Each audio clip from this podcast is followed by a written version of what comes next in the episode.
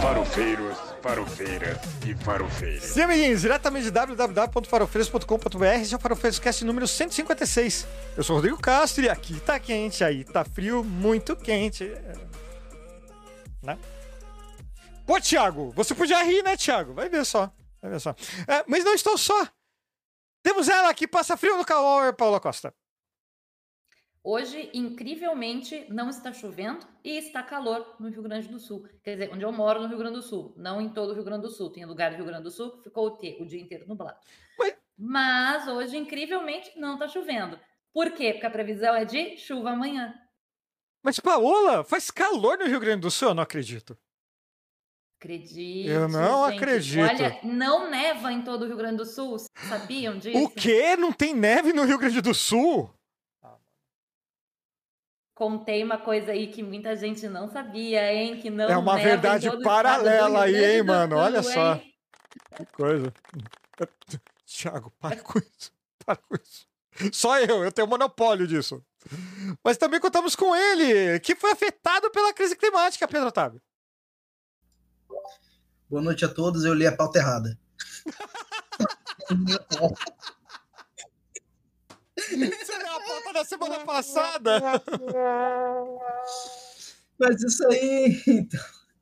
Então, vamos nessa e tá calor pra cauaca aqui.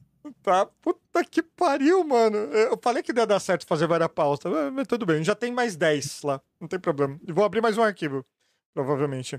Mas também contamos com ele, que é o clima da crise. Tigo Veia.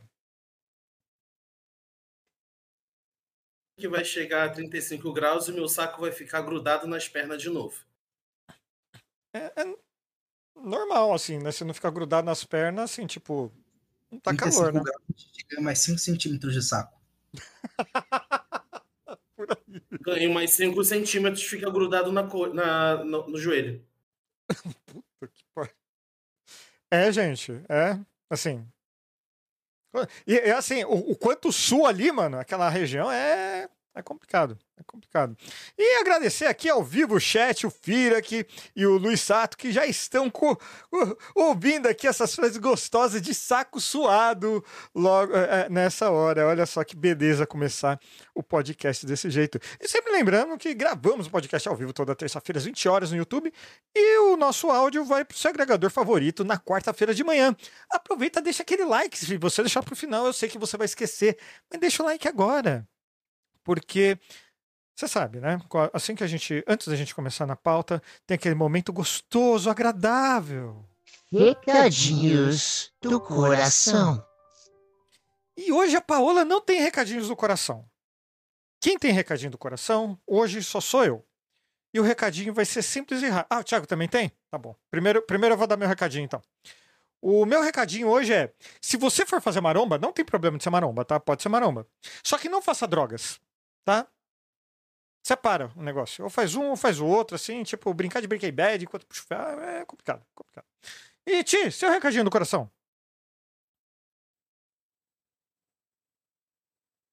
Tenham paciência com as pessoas que passam calor, gente. Tem pessoas que não têm ar-condicionado, tenham paciência com elas, elas são boas pessoas. Elas só sentem muito calor em algumas partes. Esse é o recadinho do coração, porque eu sei que eu passo, principalmente na onda de calor, eu passo muito tempo nas redes sociais reclamando do calor. Deixa eu reclamar do meu calor. Assim, afinal, você, se vo- você vai usar a rede social pra quê se não for pra reclamar? Pra falar que o dia tá lindo? Ah, mano, que graça. Não, o dia tá. Você vai usar a rede social, vai dizer que o dia tá lindo. As pessoas vão falar: ah, ótimo, o dia tá lindo. E quem está na prisão?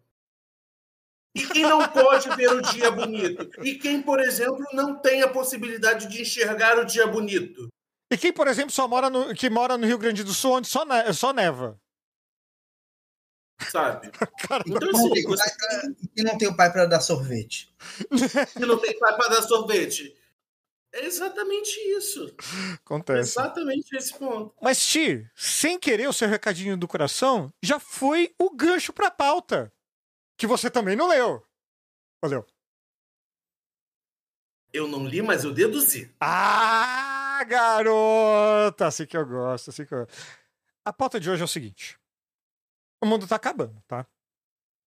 Não, não, não tem meio termo mais, sabe? Você abre a janela e vê. Então você vê que tá fazendo 50 graus no Rio de Janeiro e logo em seguida tá chovendo que tá desmoronando tudo.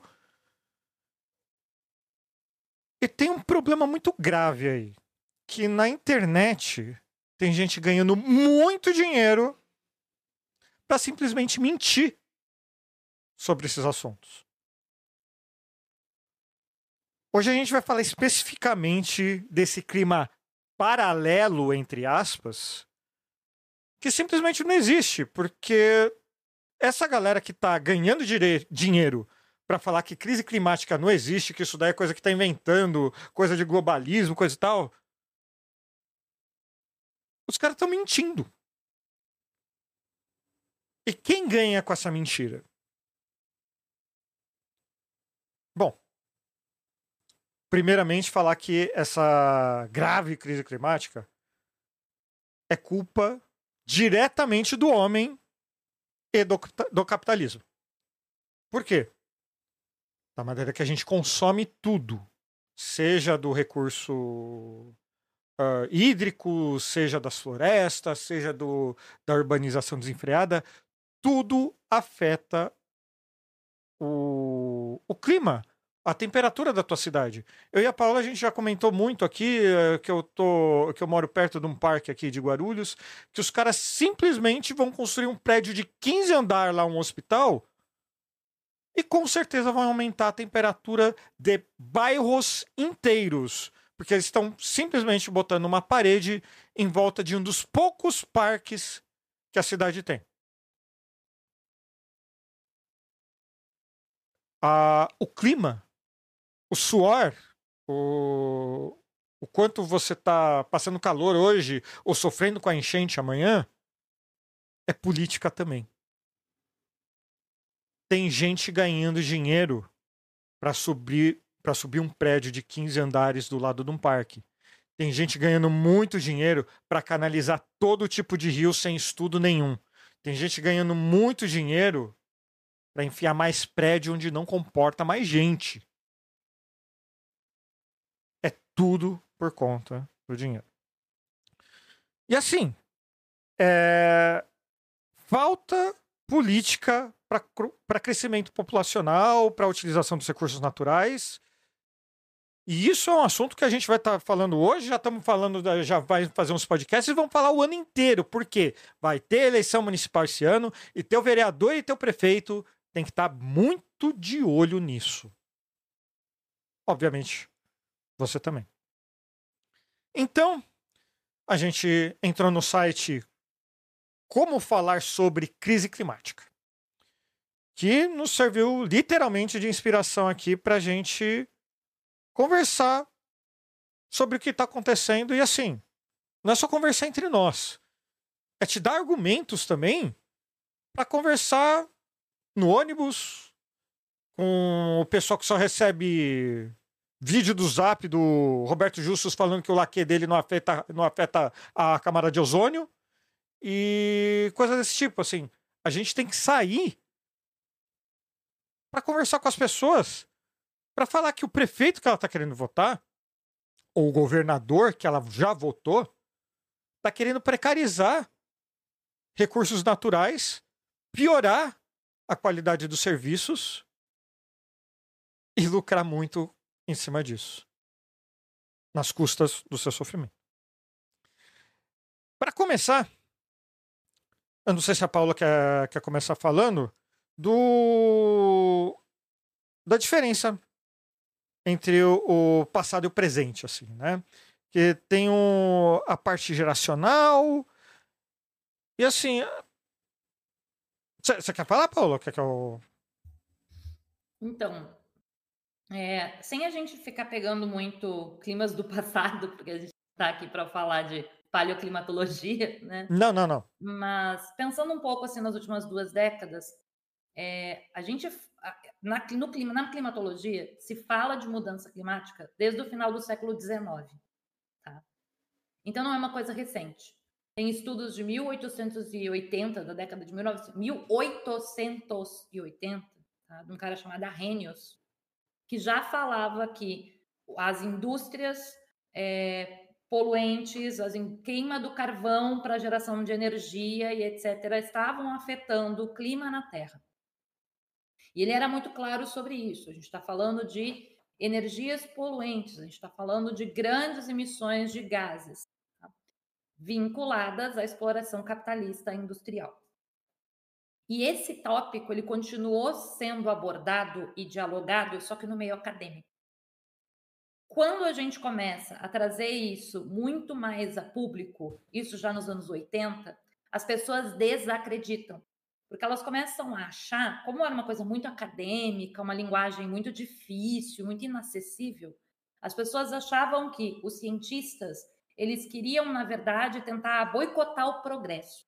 Porque para os anos 70 e 80, a ideia de progresso era tirar floresta, era canalizar rio, era é, retificar arroios, né? Então o arroio tinha aquela, aquele meandro, né? Aquele S que ele formava, então retifica tudo, coloca, deixa ele sendo o meio de uma avenida, como é em Porto Alegre, na, na Avenida Ipiranga, é, ou a gente ou canaliza tudo, como aconteceu em vários lugares de São Paulo, que teve canalização de, de vários córregos, de vários arroios, muitos deles transformados em esgoto cloacal, inclusive, dentro dessa, dessa toada. Rio de Janeiro também teve isso, já tem arroios que foram retificados ou que foram canalizados e acabaram se transformando em parte da rede de esgoto. Tá? Então, assim, é, tudo isso era visto como progresso. Tá? E o fala dos cientistas dizendo tem que diminuir, tem que filtrar, tem que é, reduzir as emissões, era visto como essa tentativa de boicotar. Nos anos 90, a gente começa a ter esses dados de uma maneira, ou tentar trazer esses dados de uma maneira um pouco menos técnica. E aí é que entra, dentro do painel de intergovernamental de mudanças climáticas, é, o painel intergovernamental de mudanças climáticas, para quem não sabe, é o IPCC, é um grande grupo com pesquisadores do mundo todo, das mais diversas áreas. Tá? Tem gente do mundo inteiro, literalmente. Então, tem brasileiro, tem indiano, tem mexicano, tem jamaicano, tem americano, tem cientistas do mundo todo, das mais diversas áreas. Então, tem sociólogo, tem físico, tem químico, tem geógrafo, tem geólogo. Tá todo mundo lá para estudar clima e o que o clima vai fazer em tudo. O que o clima vai fazer com as placas tectônicas, o que o clima vai fazer com os oceanos, o clima está fazendo com a nossa saúde, para estudar tudo isso. E aí, eles se faziam esses relatórios, esses relatórios eram complexos demais, porque os relatórios do IPCC, eles têm milhares de páginas. O que, que eles começaram a fazer? Relatórios simplificados para governos. E a partir da simplificação que o IPCC traz, de tentar trazer para o governo porque nenhum presidente vai para lá para ler 5 mil páginas de dados. Então, eles transformam, compilam aquilo em 20 páginas, tá? 30 páginas, para ver se os presidentes, se os, se os governos, se as lideranças políticas leem isso. E a partir dessa análise menos preciosista e de mostrar os cenários de uma forma mais clara, né, o que pode acontecer é, de um lado ou de outro, né, o, mais, o, mais, o cenário melhor ou pior cenário, a gente começa a ter os cientistas fazendo divulgação científica de clima nos anos 90 e falando de uma maneira mais simples sobre isso. Só que para a população ainda continua muito distante, porque nem todo mundo estava percebendo os efeitos que o clima estava tendo na sua vida.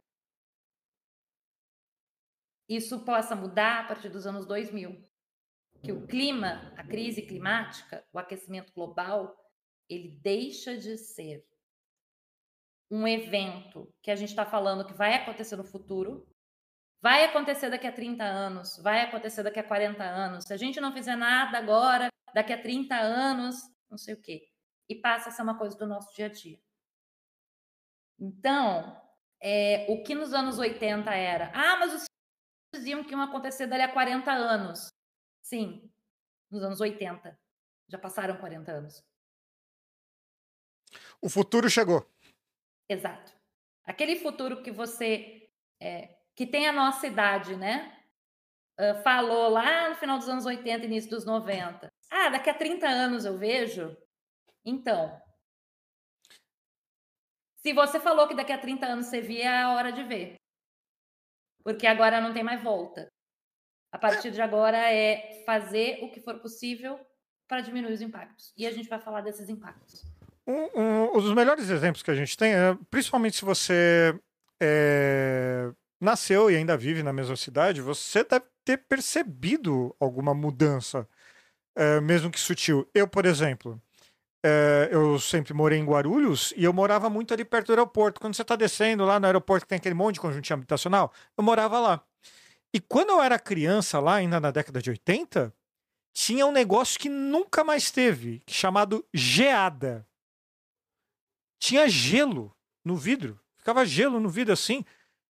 É, o aeroporto de Cumbica, para você ter ideia, foi, é, Cumbica significa névoa baixa, assim. Então, Beijo Maluf que construiu um aeroporto num lugar chamado Névoa Baixa, mas tudo bem. Desde o início da década de 90, não tem mais geada em Guarulhos. Não é, por É, caso.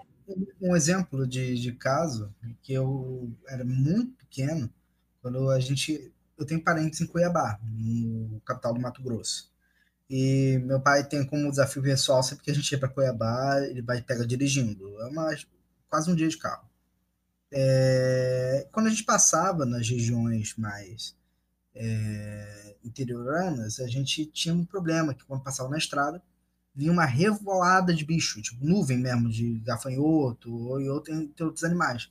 O vidro chegava assim, é, é, ficava estourando no vidro, a ponto de não lavar, né? Eu tinha que parar, esperar passar, depois pegar um pano, limpar e passar. Essas revoadas eram muito comuns para quem pegava essas estradas. Hoje, assim, eu já fui é, mais três vezes em uma adulto. Cara, a gente não passa nem por um único bicho sequer. E por quê? É só simplesmente o, o agronegócio pega e extinguiu basicamente com com tudo. E assim, os insetos são a base da cadeia alimentar de, de toda a, é, a fauna brasileira e ainda assim responsáveis por polinização de árvores e afins. Então pense só o impacto, assim, e é coisa comum. Todo mundo que o pai dirigia fala que quando pegava uma estrada assim, às vezes passava por essa revoada de bicho. Isso não existe mais. Qual o impacto disso? É óbvio. Outro, outro inseto que é um bom exemplo disso é o. Oh, meu Deus. Vagalume. Tá- Tinha esquecido o nome. É, vagalume. Aqui em Guarulhos também tinha. Só que assim, é, ele é tão sensível. Ele é sensível até à poluição. Que aumentou. Você pode ter certeza. é, sumiu, você pode ter certeza que a área foi devastada e ainda tem poluição ainda por cima. Aqui em Guarulhos, sei lá, faz mais de década que eu não vejo. Mais de década. E assim, eu acho que todo mundo deve ter exemplo assim ah, na vida, de outros lugares. E a gente tem um exemplo agora, ah, já vindo para o presente, né? Da, da importância de uma política ambiental, de uma prefeitura, de um governo que se preocupe realmente com o meio ambiente no geral. Vamos falar da Braskem. Você deve estar acompanhado o que está acontecendo lá em Maceió, né? Aquilo não aconteceu ano passado, nem semana passada, nem ontem. O poder público, órgãos políticos, órgãos públicos autorizaram a fazer tudo aquilo. Foi feito mediante autorização. E agora, no último dia 10, a mina 18 desabou e a lagoa invadiu a mina. Você quer falar alguma coisa, Paulo? Você, com certeza você tem muito mais propriedade para falar do que eu. É, a gente está falando de um evento, é, de um evento geológico gerado pela ação humana, que fique muito claro. A Braskem está tentando utilizar o argumento de que foi um evento geológico. Sim, mas foi gerado pela ação humana. Foi gerado por eles, com a exploração do salgema. Não é, entre aspas, É. natural, né? Não é natural, exato. Não é um evento geológico natural. que, que é evento geológico natural? A placa tectônica se mexeu, aconteceu um terremoto. A placa tectônica se mexeu no meio do oceano, gerou um tsunami. Isso é um evento geológico natural. O que está acontecendo lá na área da Braskem não é natural. É, e a gente tem um impacto climático também que ainda não foi analisado. Porque a gente está falando da parte, a gente sabe uh, de alguns impactos já sociais que existem. Hoje tem 15 mil famílias que não receberam indenização, que estão em área de risco, mas não, não foi colocado o bairro delas em área de risco, então elas não receberam indenização ainda. Está né? rolando abaixo assinada e petição para pressionar o governo de lá para que se coloque isso no. Para que se coloque, eles sejam colocados né, pela Defesa Civil no mapeamento, para que eles possam pedir indenização e etc., e possam ser realocados, sair desses lugares de risco. Só que assim, a gente ainda não sabe também o impacto que vai vir depois porque a gente está falando de um impacto climático que vai gerar também um impacto climático ali. Porque a gente está falando de um lugar que está sendo inundado por uma lagoa. O fato de você ter uma grande extensão de água que está vindo para um lugar que não tinha água antes vai afetar o clima local. E não é só o clima da cidade de Maceió, vai afetar o clima das cidades vizinhas também. Então a gente vai ter o clima local mudando. Quando o clima local muda, isso impacta diretamente a economia de toda a população. O que vai ser da população que vive da pesca? Será que vai voltar a ter a mesma quantidade de peixes e mariscos e outros lá como tinha antes, em função dessa mudança, em função desse deslocamento da água? Será que isso vai acontecer? Será que a temperatura não vai mudar ao ponto de ter mais essa reserva de lacustre, enfim, essa reserva marítima, essas, esse, esse fomento ali? Será que isso não vai afetar essa economia dessa população local? Como vai ficar a questão é, do, do, futuro parque que a prefeitura quer construir? Sabe? Será que esse parque vai dar conta de amenizar a situação climática da região? Porque a gente está falando do agora.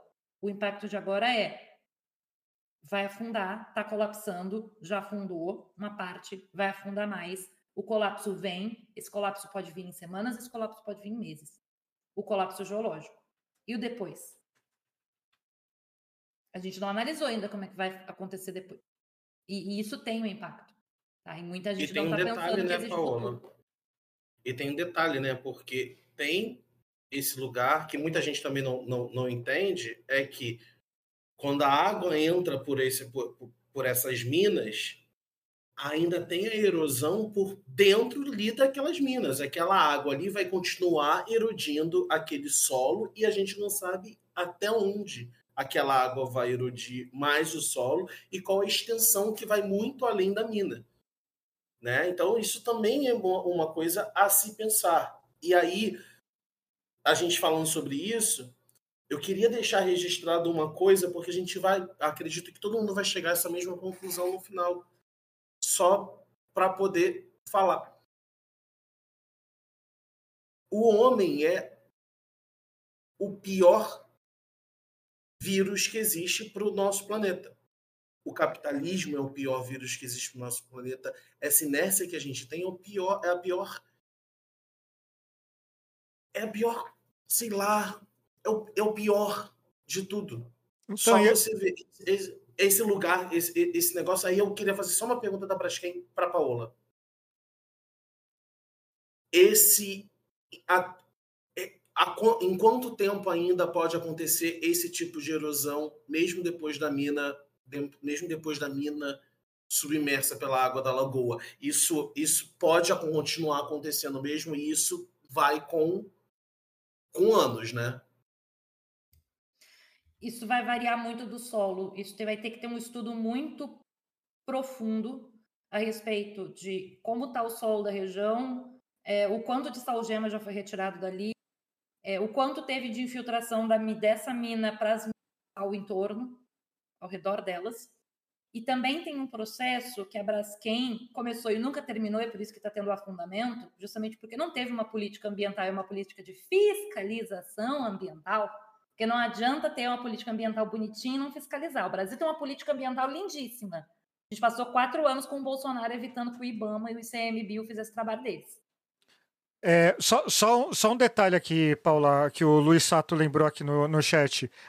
A, a mina é de sal. E um lago é de água doce. Tá?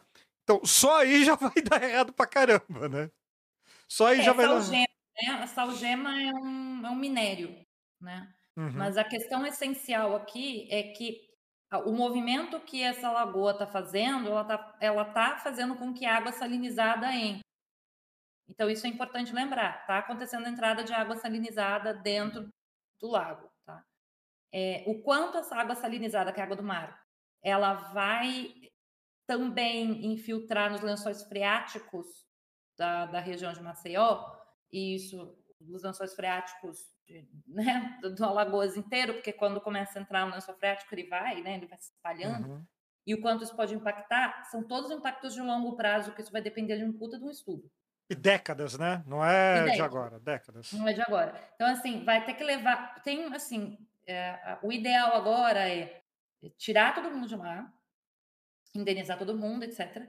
E pensar o que pode ser feito a partir de agora com o que está acontecendo ali. Porque a água está entrando, como o Thiago falou, a água vai entrar nas minas e vai continuar erodindo.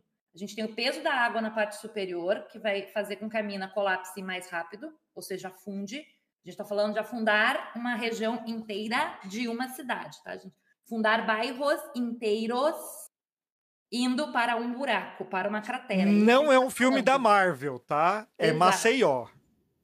A gente Diz assim. não está falando de nada, não está falando de, de. Ah, afundou um pouquinho. Não, a gente está falando do bairro inteiro para dentro. É, e só um detalhe, não pense que isso é uma realidade muito absurda. Isso aconteceu em Petrópolis ainda há pouco, numa, quando estava sendo feita a construção da nova subida da Serra, que Petrópolis faz parte da região serrana do Rio.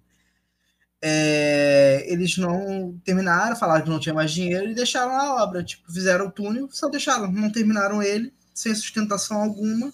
O túnel cedeu. Cara, simplesmente a terra que o túnel puxou engoliu um bairro, uma área inteira residencial de Petrópolis. Simplesmente as casas estavam lá e foram engolidas. Não teve tragédia porque, por, por ordem divina, todo mundo lá trabalhava nesse horário e estava sem casa nenhuma.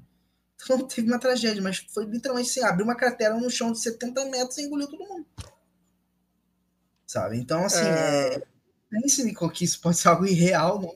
Ah, Assim, é óbvio que a gente está frisando na Braskem, porque é algo que está acontecendo agora, nesse momento, né? Mas tem esse caso de, de Petrópolis, tem. Porra, cara, Brumadinho. Não tá resolvido as coisas lá. Nem indenização de todo mundo saiu ainda. E para ajudar, essa semana saiu uma reportagem da revista Pública que indicou que empresas como Braskem, Casas Bahia e Vale do Rio Doce fazem um lobby midiático ainda para evitar que os podres saiam na mídia, na mídia tradicional. Sabe aquele pessoal lá que é, dá dinheiro para espalhar mentira por aí? Inclusive, hoje tinha uma, um conteúdo da marca no Globo. Esse é um beijo light, Light Rio. Conteúdo da marca. Veja o que a Light está fazendo. E no wall banners gigantes da Braskem a cada rolagem. Não vi nada sobre uma matéria bonita com uma pequena marcação de conteúdo da marca. Não vi. Mas banners gigantes, coloridos, brilhantes, falando sobre. Eu já falei isso aqui num podcast. Em algum momento eu estava fazendo uma pesquisa sobre a Braskem mesmo. E o primeiro resultado de busca era uma matéria do G1. Na, nessa minha busca específica, não lembro o termo agora para dizer. Então, pô, é o G1 de confiança, né? Rodei, né? Eu achei estranho, pô. Entrevista com o presidente da Braskem, com consciência ecológica, coisa e tal. E lá no final, bem pequeno, conteúdo publicitário. Se o cara tá dando dinheiro pro jornal, o jornal não vai falar mal dele. Não vai falar que é um crime. Por isso é importante todo mundo pressionar. Existe um site criado é, que se chama Crime da Braskem. Vai estar linkado lá no blog. Temos que pressionar. E agora voltando só um pouquinho aqui para falar também da, priva- da privatização da Sabesp, né? Que o governador de São Paulo, Tarcísio, já voltou atrás falando da, do barateamento do, da- das contas, que não vai mais ocorrer. E também, a, acho que um dos eventos mais marcantes. Quer dizer, é, é complicado eleger qual é o evento mais marcante do governo Bolsonaro, mas enfim. Mas a PF apreendeu 47 fucking quilos de ouro de garimpo ilegal. 47 quilos. Se os caras prenderam 47 quilos, imagina o quanto já não foi. Isso tudo que a gente está mencionando aqui é política ambiental. E tem gente ganhando dinheiro para você não ficar sabendo. E lembrando que o garimpo afeta todo o sistema. É por isso que a gente, quando fala hoje de climática, muitas vezes, é, e eu, eu tinha muito isso na época que eu estava no meio eu usava muito mais a expressão mudança ambiental do que mudança climática. Porque a gente muda todo o sistema.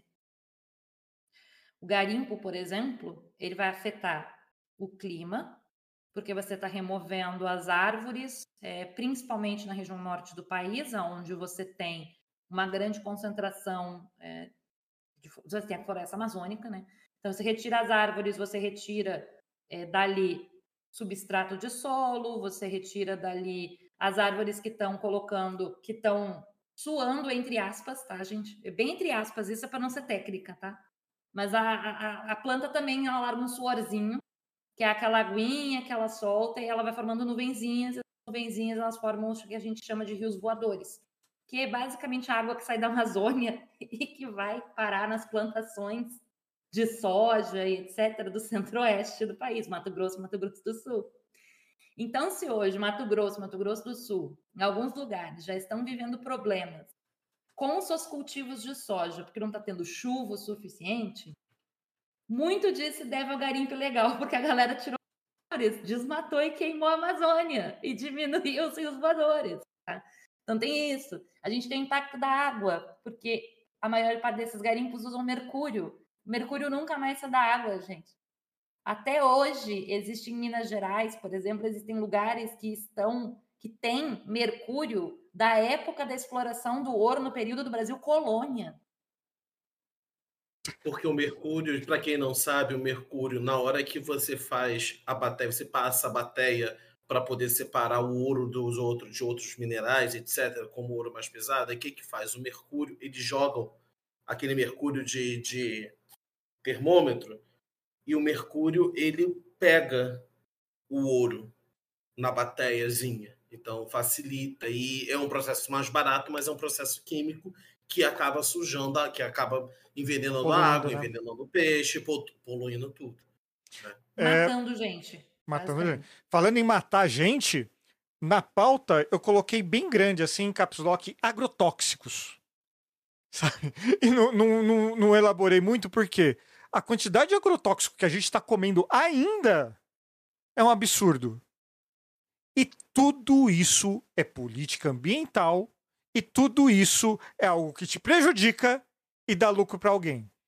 E esse alguém com certeza não mora nos bairros lá de Maceió, não mora no bairro de, de, de Petrópolis que o, que o Pedro mencionou, não mora em Brumadinho e também não precisam mexer com mercúrio para isolar o ouro. Alguma coisa tá errada nessa conta. Eu só queria pedir licença para meus amigos aqui da bancada. Eu vou ler um pouco o chat aqui que tá, tá movimentado. O Alessandro falou que a tendência lá em Maceió é a lagoa tornar-se uma laguna, é uma possibilidade. A Rebeca falou que trabalhou com monitoramento de sismos não naturais desencadeados por barragem de hidre- de hidrelétrica. Olha que doideira isso, cara. Sismos não naturais são muito mais comuns em regiões alagadas artificialmente. A gente fala que hidrelétrica é uma energia, entre aspas, vou gastar aspas pra caramba aqui, mais limpa, mas o impacto ambiental dela é terrível. E assim, o Ogro Gordo, ele deu, ele fez um monte de denúncias aqui, mas ele fez uma conta que eu esqueci de fazer e obrigado por ter feito, Ogro. É, eu, eu mencionei, né? Os 47 quilos de, de ouro que a PF apreendeu.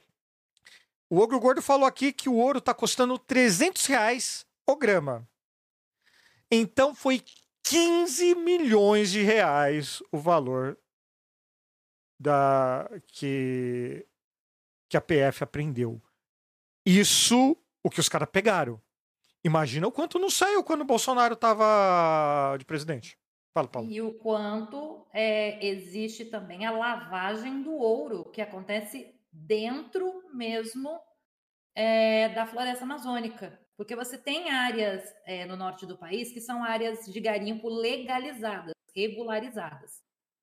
Devia ter, não devia ter. Não devia ter. Falo mesmo, sou radical mesmo, pode falar o que quiser. Ah, sou radical, sou radical. Não tem que ter garimpo nenhum, não tem que explorar nada do sol.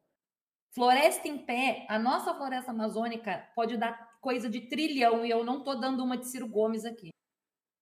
Isso, é, isso é a União Europeia que falou. A União Europeia que tem, tá, tá querendo dar dinheiros para o Brasil. Vocês não pensam que eles estão querendo dar dinheiros para o Brasil porque eles acham o Brasil mó legal e o Lula é Claro que o Lula também é mó da hora, ele gosta mais do Lula que do Bolsonaro.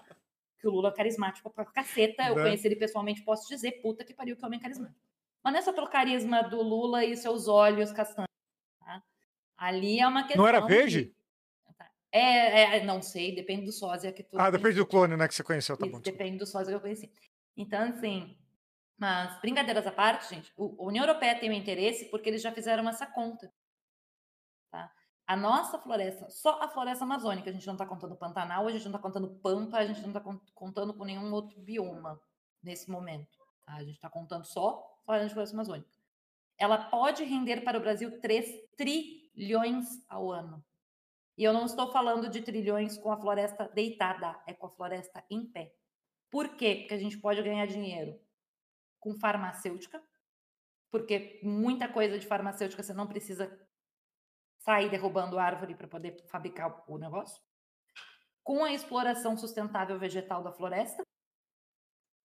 Exploração sustentável vegetal significa tirar aquela árvore que está muito grande, está impedindo das outras, aquela madeira legalizada ser vendida. A gente está falando de turismo. E aí você tem turismo cultural, turismo de aventura, todo tipo de turismo possível na região. Então, a própria Europa disse assim: a Brasil pode ganhar 3 trilhões com a floresta. Fora o crédito de carbono, né? Que também entra nessa, nessa, nessa conta. Então, assim, para que a porra do garimpo? Mas, enfim, tem garimpo, tem garimpo regular, e esse garimpo regular, geralmente, ele tem com e o ouro passa pelo garimpo regular. Então, quem exporta é o garimpo que está regularizado, mas que não tem mais ouro ali, porque já foi explorado por 40, 30, 40 anos eles estão lá porque eles foram regularizados na época da ditadura militar, porque os militares eles fizeram uma festa na Amazônia, né? deram de presente, de bandeja para garimpeiro a Amazônia, deram de bandeja várias regiões do país para exploração ilegal de diversas formas. E a gente é, vê essa galera saindo. Então, assim, o Rodrigo tem toda razão quando ele fala. Isso, essa quantidade de ouro eles pegaram, sim, e tem todo o ouro que sai todos os dias, legalizado de dentro do Brasil, como se ele tivesse sido explorado em um garimpo regular. Assim, é tudo comum do que a gente está falando, é, é, exploração, né? Tem uma necessidade, é, para essa necessidade é feita a exploração, e a partir dessa exploração tem alguém ganhando muito dinheiro. Muito dinheiro. por isso que a gente fala tanto do a culpa é do capitalismo, é a, a, culpa é do jeito que a gente consome as coisas, a culpa é, é de de tudo como a cultura humana pensa o meio que vive e está organizada, sabe? É... Isso poder público que tem que dar um jeito. Porque se o mercado for tomar conta de alguma coisa, a gente vai começar a criar vaca no teto de casa para sei lá, para pegar crédito de carbono, não sei, porque é o que falta. O Thiago tava até olhando pro teto da casa dele lá para ver se cabe umas vaquinhas, né? Não, amor, eu peido mato que a vaca. Então, ah, assim, então tá. Então tá. Aí é um problema muito sério. Eu peido mato que vaca. Então tá bom. Então tá bom. É, no, ainda. agora, só mudando um pouquinho de assunto, não quer dizer que a gente vai parar de falar nesses pontos específicos. Mas é, o, o site Como Falar sobre Crise Climática aponta um dado interessante que eu queria trazer aqui para vocês para a gente conversar. Que é um ponto importante, principalmente para a gente. Que as diferenças entre o que o povo progressista, aqueles que a gente se identifica e, e conversa politicamente, é, quanto à crise ambiental, não são tão distantes daqueles que a gente é contra. Por quê? Aí a gente entra praticamente no que a Paola estava falando lá no início, que é. Ah, posso chamar de desinformação, Paulo? Posso chamar, né? É, é tão. A, a- a falta de informação ecológica, ambiental, é tão absorvida na nossa sociedade que ela é ambi- ambidestra. Então, provavelmente vai ter gente de esquerda falando que vai ter que asfaltar aí tudo aí para acabar com as enchentes. Empurrar água lá para baixo para encher lá para baixo. Eu não sei você, eu, eu- eu- já comentei aqui algumas vezes. Eu moro num bairro que no meu bairro não alaga. Mas no meu bairro não alaga porque ele está um pouco mais alto e a prefeitura empurrou os alagamentos para em volta dele. Então, assim, na minha rua não alaga. Só que se eu quero sair do meu bairro, ih, bicho, eu preciso de um barco. Porque em torno alaga tudo. E tem lugar que alaga muito feio. Mas, poxa, tão baixo assim, por que não fazem negócio? Não era para ter feito o que fizeram. Simples assim. Não houve estudo ambiental correto. E, esse, e essa falta de perspectiva de do que fazer corretamente é tanto de direita como de esquerda, aparentemente, pelo estudo aqui. É, eu, vou ler aqui que eh, for- foram conversados com, com dois grupos, né, que votaram em 2018 e 2022. Os grupos que votaram no PT em ambos os pleitos e tiveram a grata surpresa. A crise climática é o receio de todos esses jovens. Os jovens. É verdade, Paulo, a gente esqueceu de falar dos jovens, né? Vamos falar um pouquinho dos jovens antes de. Eu já embarca nesse negócio de da diferença entre conservador e progressista. Podemos falar um pouquinho e, e- e seguir adiante com essa, com essa questão. Tá. É, esse site, como falar sobre, é, ele tem, tem um tempo que esse site está rodando e volta e meia eles fazem essas pesquisas e soltam um, um relatório mostrando assim, olha, tem como falar sobre esse tema com esse determinado grupo. E eles fazem a metodologia, porque eu li, tá lá no site a metodologia, eu li, tá? É, de grupos focais. Grupo focal, para quem não sabe, na, na- no meio acadêmico, é tipo, você pega as pessoas e deixa elas falando o que elas pensam a respeito daquele tema sem fazer nenhum tipo de julgamento e mostram materiais para elas, para elas darem opinião delas sobre aqueles materiais. É isso, é, é grupo focal. A gente faz muito isso na sociologia. Isso é uma, uma coisa muito usada na sociologia e nas ciências humanas. Na geografia humana também se usa bastante para entender alguns conceitos de lugar, conceitos culturais, etc. E eles fazem esse método. E a gente achou muito. é, eu e o Rodrigo estávamos falando disso, a gente achou muito interessante que, assim, eles focaram esse, esse relatório dessa vez em jovens. Em jovens. Né, que já tinham título de eleitor, é, ou seja, tinham 16 anos no pleito anterior, então agora eles estão na casa dos seus 20 anos. Somos todos muito jovens. E a gente observou que, assim, todos eles entendem que existe mudança climática. E isso é um negócio muito interessante. Todos, tá? Todo mundo entende que tem mudança climática. Entende que tem alguma coisa acontecendo. Isso tanto os jovens que votaram no Bolsonaro em 2018 e em 2022, como os jovens que votaram no PT em 2018 e 2022. Só que aí tem o que o Rodrigo vai trazer agora, que é o que difere esses dois grupos. Ah, vamos lá. A questão, né? Não natural. Ou. Peraí, é que a Paula marcou aqui um negócio que eu fiquei perdido. Cadê? Não foi você? Foi você. Não? É foda, gente. É, a gente usa o Google Docs para fazer a pauta e o documento é aberto para todo mundo do grupo. E daí, quando clica ali, daí dá um salto assim, daí a pessoa com TDAH perde o rumo da prosa mesmo. Me desculpe. Me desculpe. Peço É. desculpas porque Rodrigo e eu estamos dopados de remédios de gripe. Então, assim, ele tá com Cafeína, ó. alergia. Uh!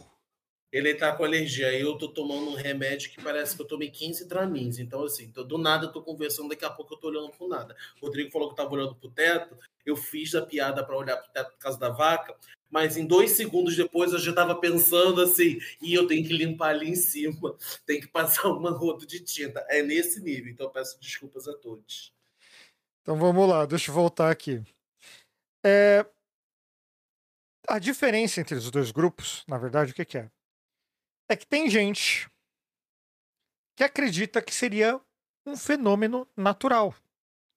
Simplesmente está aquecendo mais, está mais calor mesmo, sei lá. A Terra plana está chegando mais perto do Sol. Quer dizer, o Sol gira em torno da Terra plana? Não. Não, É. aquele, buraco, aquele buraco no sol Rio de Janeiro. Tá. Então o a Terra plana gira em torno do Rio de Janeiro. E. É, tá difícil da gente entender mesmo, tio. Mas. Não, a ac- Terra plana tá parada e o Sol tá rodando assim, sabe? Não, Tipo um é de cima para baixo, é de cima para baixo, porque o Sol se põe. Ai, ai, assim? É, é, é. Você vai vir na live para ver. Oi? Passa por baixo da tartaruga mundial. Isso, isso. A Ai, grande passa Atuim. por debaixo da tartaruga. Sim, da Grande Atuim, para dar um quentinho lá embaixo. Mas o negócio o que, que é? Tem gente que acredita que esse aquecimento é natural, que esse aquecimento gradual que a gente sente é algo comum. Se fosse gradual e comum, a gente vai ficar velho aqui, a gente vai estar nos 100 graus, né? Fala, Pedro. Não, isso são os, entre aspas, os honestos. Porque existe o desonesto que simplesmente fala que não está aquecendo, é tudo uma farsa, a sua percepção é uma mentira, e que, tipo, por exemplo, ah, como é que pode os esquerdistas estão dizendo que tem aquecimento global se na Europa tá nevando pra caralho? Tem isso. Tem Sabe? isso. Então, Como é, assim, que, como é que você pode, como é que você pode ter cérebro e não usar? É mais ou menos a mesma coisa. E né? é- é- mas é o, o- tem uma indicação, né? Eu acabei de ver. a- Acho que é a história da vida na Terra, o nome, o nome acho que é esse, do Netflix tem um documentário, assim, que no final das contas ele, ele passa por. Acho que a cada episódio ele mostra pelo menos um cataclisma que o planeta passou. É legal que é um documento, é um falso documentário, na verdade, né? Porque ele ele faz, pega os bichos de, de 300 bilhões de anos atrás, faz em computador e fala como eles agiriam. Mas, Não é verdade aqueles bichinhos? não. Mas é, Eu achei as atuações incríveis, gente. Não, é computador. é muito incrível. Os caras tiveram uma grande imaginação, porque assim, é, tudo que a gente tem é o, sei lá, o casquinho empedrado do caramujo que existia há 300 milhões de anos. O cara deu todo uma, é, um comportamento do bicho ali. Mas enfim, Gente, assim, eu tô chocada. E aí o ponto é que eles mostram a cada ponto, cataclisma que tiveram, de aquecimento. A Terra passou por aquecimentos e eras do gelo múltiplas vezes. É, fora o, o meteoro no Kengo e tudo mais. Assim, de, mas a gente passou. é, existe sim um movimento natural de milhões de anos de Terra aquecer ou esfriar. Existe isso aí, existiu. E aí a conclusão, no final, é que não é o caso de agora porque existiu uma progressão muito lenta de bilhões de anos. A gente está vivendo uma progressão extremamente acelerada. Sabe? E a última vez que vieram a progressão tão alta, é, literalmente um meteoro caiu e explodiu metade do planeta. Sabe? É, é, a gente está vendo algo produzido por nós. Eles chegam, mostra essa conclusão, nossa, é, de tudo isso que a gente mostrou, dos cataclismas, extinções em massa, a gente está vivendo isso agora, em, em, uma escala de, de desde a da Revolução Industrial, que em, em, século a gente conseguiu produzir um problema que a Terra levou milhões de anos para fazer. É por isso que eu sempre digo, é por isso que eu sempre digo, antes da Paulo e o Rodrigo entrar nisso, é por isso que eu sempre digo, o ser humano é um, o ser humano é um vírus. nós somos um vírus. O planeta sempre se curou. Então, pode dizer um esse de negócio do planeta sempre lugar. se curou também é algo que. que Não, o né? planeta. Essa é a minha pergunta, por isso que eu ia perguntar Ah, é para pergunta? Paola. O planeta. Sim. O planeta se curar, a gente está falando no sentido de, pô, tinha muito vulcão, tinha muito, muita coisa jogando na atmosfera, o planeta resfriou, era do gelo. Vai. Uma coisa é o planeta se curar sem a interferência de um bando de filha da puta não deixando ele se curar, não deixando ele se curar, que é o que a gente está fazendo. Exemplo. E isso que eu quero perguntar para a Paola para poder, para não tirar de contexto, porque a gente sabe como é que funciona o negócio. Ouviu, Fira? Porque, por exemplo, durante a pandemia de Covid, durante o lockdown, foi feita uma, foi feita uma pesquisa sobre a qualidade do ar. E 84% dos países mais poluidores tiveram uma melhora significativa na qualidade do ar por conta do lockdown. Então, assim, se o ser humano não mexer, se a gente não ficar cutucando a feridinha, tirando a casquinha da feridinha o tempo todo, coçando, existe essa possibilidade. Quer dizer, existia, porque agora a gente tem que fazer todas as compressas e botar remedinho e tudo isso, certo? Você está perguntando Só a solução? Só isso você está perguntando para Paola? É isso? A solução para os problemas climáticos do mundo? Só isso. Para mim, a solução do problema climático, para mim, a solução, para mim, a solução é você ver uma estrela cadente, você rezar para resolver o problema, ser um meteoro, matar metade da população, um bando de filha da puta, e tudo poder voltar ao normal. Olha lá, olha lá Pra o mim, Thanos. assim. Olha lá o Thanos. Thanos agindo. Gente, Gente, pelo... não, eu tô, eu tô falando mesmo a quantidade de gente que tá fudendo na- a vida do- do planeta de todo mundo, gente. Vocês vão falar, "Ah, vai todo mundo ficar aqui. Ah, coisa Não, bonita. tio, mas é- é- é esse o negócio, não 24 vai-? É esse o negócio. A Paola vai elaborar, obviamente, a resposta. Mas não tem solução mágica, não, né, Paola? É, Não precisa tirar de contexto, não. Tô falando mesmo, Fira, que pode botar esses bandos de filha da puta negacionistas. Tem tudo que se explodir junto. Junta tudo em Yucatão, vai de novo. Pá! Pronto, acabou. Eu tô com raiva, gente. Eu tô com raiva. Isso porque eu tô passando calor. Eu passo calor. Então, de- então deixa a Paola te responder. Calma, calma, calma. Mas o calor Não, você vai continuar. Mágica não tem. Tá? É porque a gente chegou no ponto de não retorno de tudo. Assim, é o ponto de não retorno da Amazônia, é o ponto de não retorno do Pantanal, é o ponto de não retorno da floresta da Indonésia, é o ponto retorno da floresta do Congo. É o ponto de não retorno de tudo. Tá? Então não tem mais. da- daqui em diante não tem mais, assim. é, não existe mais voltar ao período climático pré-industrial, que é a base que a gente usa para falar que está tendo aquecimento global. Porque, vamos lá. Primeiro, aquecimento global é o termo que a gente usa para a elevação da temperatura média da Terra. Ou seja, a gente pega todas as temperaturas. A gente não, as pessoas que trabalham com essa parte, porque eu não, não estou trabalhando para IPCC. Apesar de já ter feito trabalhos com pessoas que estão no IPCC. Já trabalhei com pessoas que trabalham lá, tá? que fazem parte do painel intergovernamental de mudança climática. É muito legal, inclusive, ver os bastidores desse trabalho. tá? Um dia a gente conversa sobre isso. Mas, assim, soluções, tá? A gente tem hoje, assim, primeiro, aquecimento global. O que, que é? Se pegam todas as medidas de temperatura, todas as estações meteorológicas do mundo, que você tenha já aí um, um período de pelo menos 30 anos. de- Você tem a média desses 30 anos em cada estação meteorológica. E aí você faz a média disso no mundo. Essa média de temperatura é o que a gente identifica e tem uma base, que é a pré-industrial. Como era a temperatura antes de surgir o capitalismo industrial? Que é o capitalismo que a gente conhece e que depois a gente tem vários outros nomes para a terceira fase do capitalismo, quarta fase do capitalismo, mas é tudo pós-industrial. A gente tinha o início do capitalismo teórico ali e tal, mas assim, o capitalismo como a gente conhece destruído de- da forma com que a gente conhece hoje, com a divisão que a gente conhece de classes de hoje, etc., ele surge na industrialização. Mesma coisa a questão climática. Tá? Então, É, não que o que a mercantilismo não tivesse impacto climático ou algo assim, mas a indústria é que trouxe o impacto atmosférico em função da emissão de, de gases do efeito estufa. Então, aquecimento global é isso, é a mudança da temperatura média. Qual é o problema? Quando a gente tem mudança da temperatura média, isso significa que está acontecendo uma mudança na temperatura superficial da Terra. Ou seja, o oceano está esquentando. Só que não é igual em todo lugar. O impacto vai ser igual em todo lugar. Por isso a gente fala em mudança climática ou fala em mudanças ambientais. Né? Por que fala em mudança climática?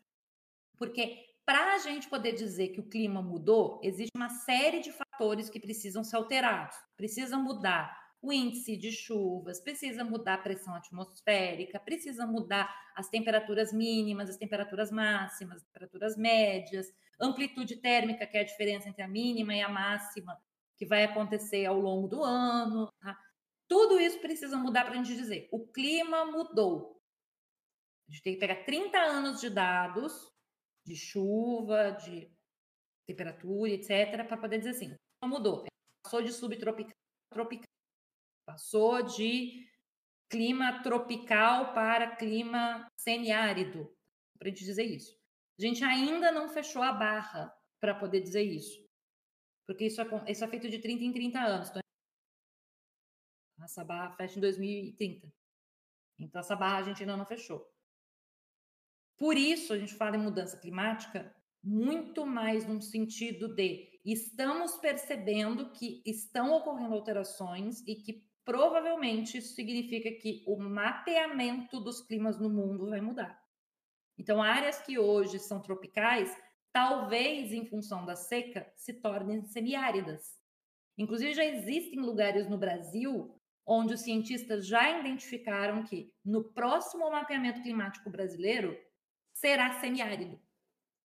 E que são áreas que até que o último mapeamento nos anos, no final dos anos no, no final dos anos 90, ele era tropical e chovia. A gente vira semiárido, não chove mais. Então tem área que não era para ser semiárido. Vai virar. Tem lugar no Brasil que o clima era considerado subtropical. Por quê? Porque tinha assim, tinha uma variação de período chuvoso, período variação. Já estão identificando que não vai ser mais, porque não está mais tendo período chuvoso, ou porque está tendo um período chuvoso maior. Então não vai mais ser subtropical, provavelmente ele vai ganhar uma outra classificação, subtropical úmido, algo do tipo. Muito bem. Pegando tudo isso, o que, que dá para fazer a partir de agora? O que, que eu tenho para fazer para essas coisas todas não acontecerem? O ponto de não retorno já está aí. O que a gente precisa fazer agora é o que a gente chama de mitigação dessas mudanças climáticas. Então, a gente precisa amenizar os impactos. A gente precisa evitar que a temperatura média global suba 2 graus. O que, que o Acordo de Paris trouxe e o que, que se tenta fazer nas COPs, né? apesar dos pesares, enfim, a COP é complicado. É, principalmente quando a COP acontece num país explorador de petróleo, né? Enfim, né? que vive de combustível é, o que a gente tem é, para tentar mitigar são ações que não são ações individuais. Ponto. Então, sim, gente, é muito legal, é muito bacana, é muito bonitinho o Rodrigo escovar os dentinhos dele e fechar a torneira. E que bom que o Rodrigo feche a torneira. A gente está tendo um problema de escassez de água, a gente está tendo um problema né, de falta de chuvas em alguns lugares, que levam a escassez de água potável. É um consumo consciente também, né? É um consumo consciente. Bacana que o Rodrigo fecha. Só que o que está esgotando a água e fazendo com que os reservatórios fiquem em baixa é o agronegócio.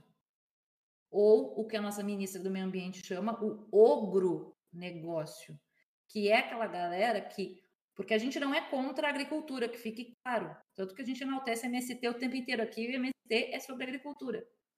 A gente está falando. A gente enaltece de graça, inclusive, viu? Exatamente. A gente está falando é, de uma agricultura, de, nesse caso, a gente está falando de um agronegócio exploratório. A gente está falando de produção de arroz e mete bomba dentro do rio para puxar a água do rio Um rio que deveria estar abastecendo uma cidade, que deveria estar levando água, porque é rio de água deveria estar abastecendo lugares e não está abastecendo, porque a água não está chegando e a água não está chegando porque diminuiu as chuvas e os caras estão metendo bomba lá dentro para pegar água, para puxar água. Ilegalmente, sem autorização de nenhum órgão ambiental. Instalam na beira do rio, puxam a água para dentro das suas produções de arroz, porque, para quem não sabe, a maior parte da produção de arroz brasileira, 90 e tantos por cento, é produzida na água. Tá? Existe arroz de sequeiro, mas o Brasil produz arroz ainda é produção do arroz, assim como na China e na Índia, é a produção de arroz na água, em áreas, em áreas úmidas. Você tem que alagar o lugar. Então, eles alagam fazendo isso. Eles estão fazendo grandes reservatórios para chuva, etc. Não, eles não estão fazendo isso. Eles estão simplesmente pegando uma bomba e botando no rio. Fazem isso na madrugada e de manhã tiram. Eles não têm o registro ali, tá? Igual tem na tua casa, tá bom?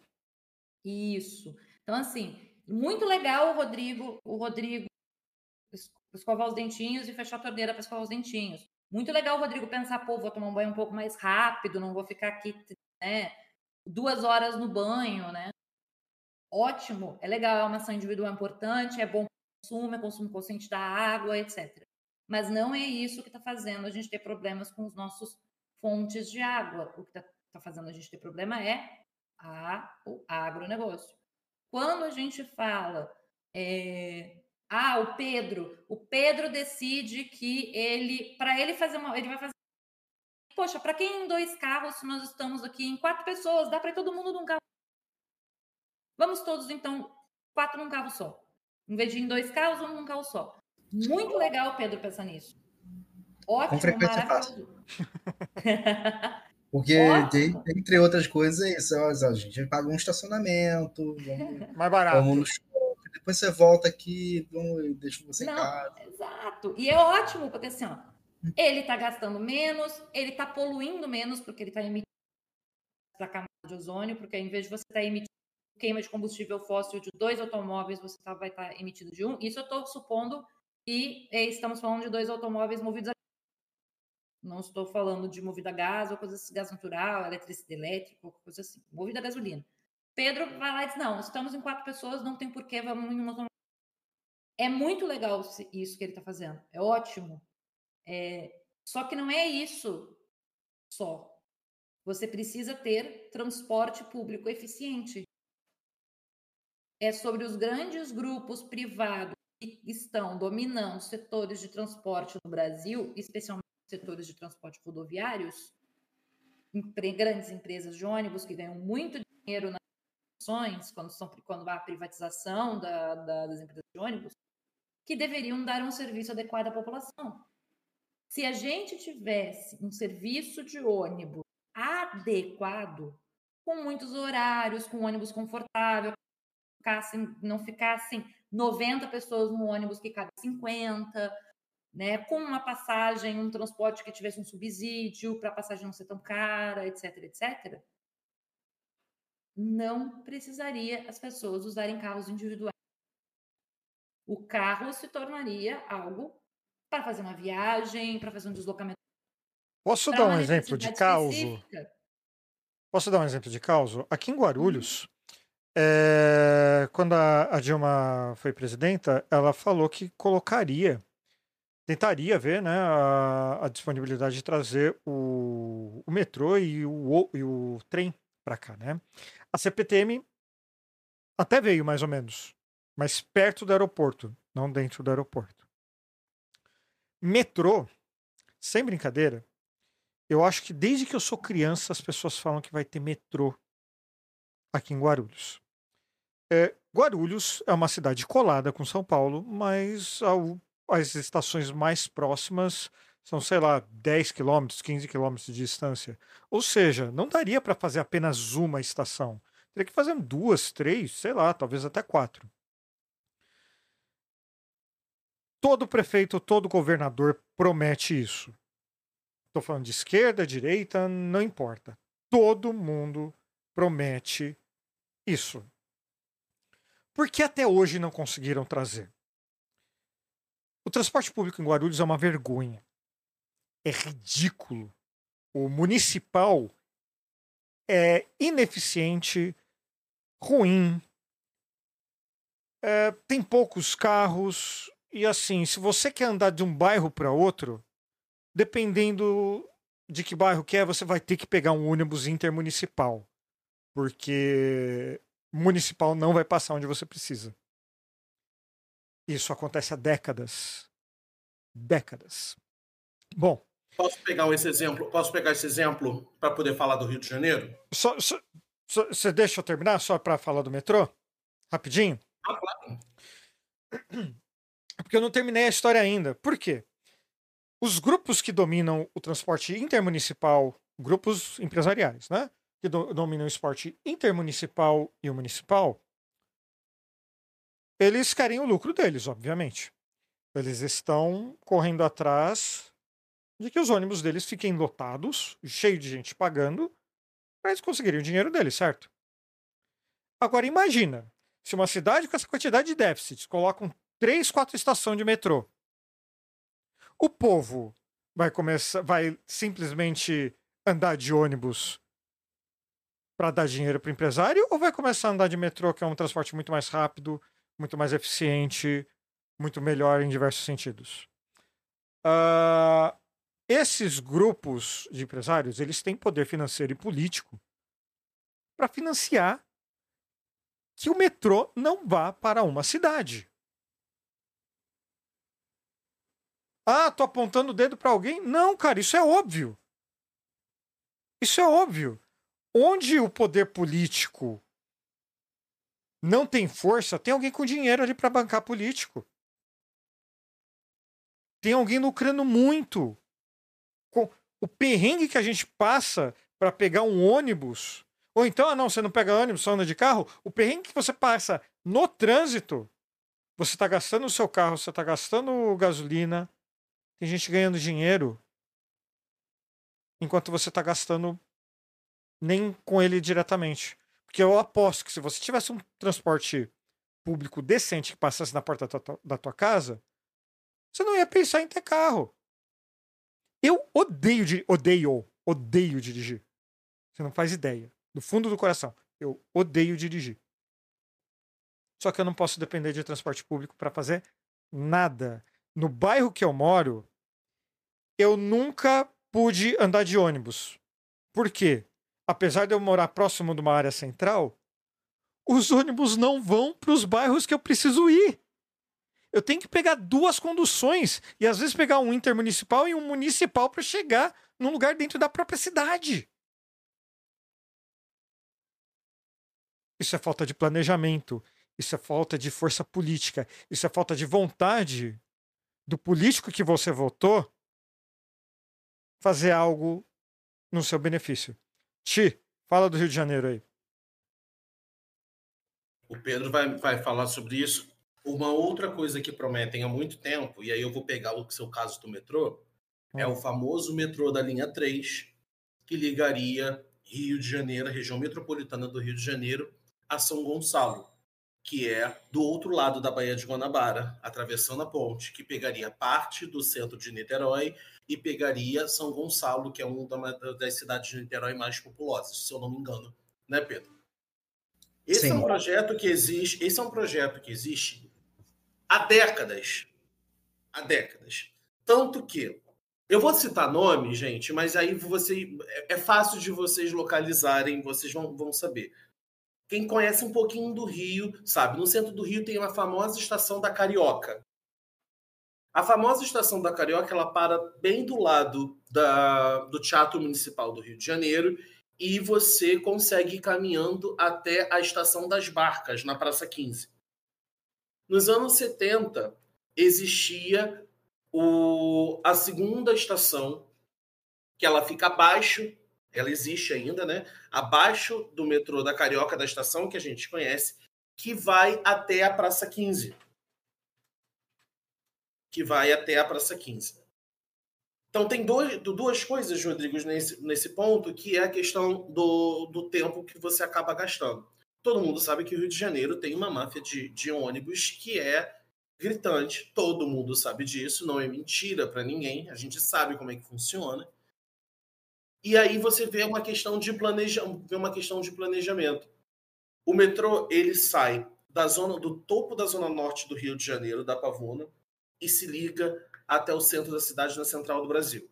Você tem uma outra linha que é a linha 1, essa é a linha 2. Você tem a linha 1 que vem do bairro da Zona Norte, Tijuca, que é um bairro nobre daqui do Rio de Janeiro, é a famosa Zona Sul da Zona Norte, e que foi estendida até o Jardim Oceânico, até a Barra da Tijuca, dando a volta pela orla do mapa da cidade.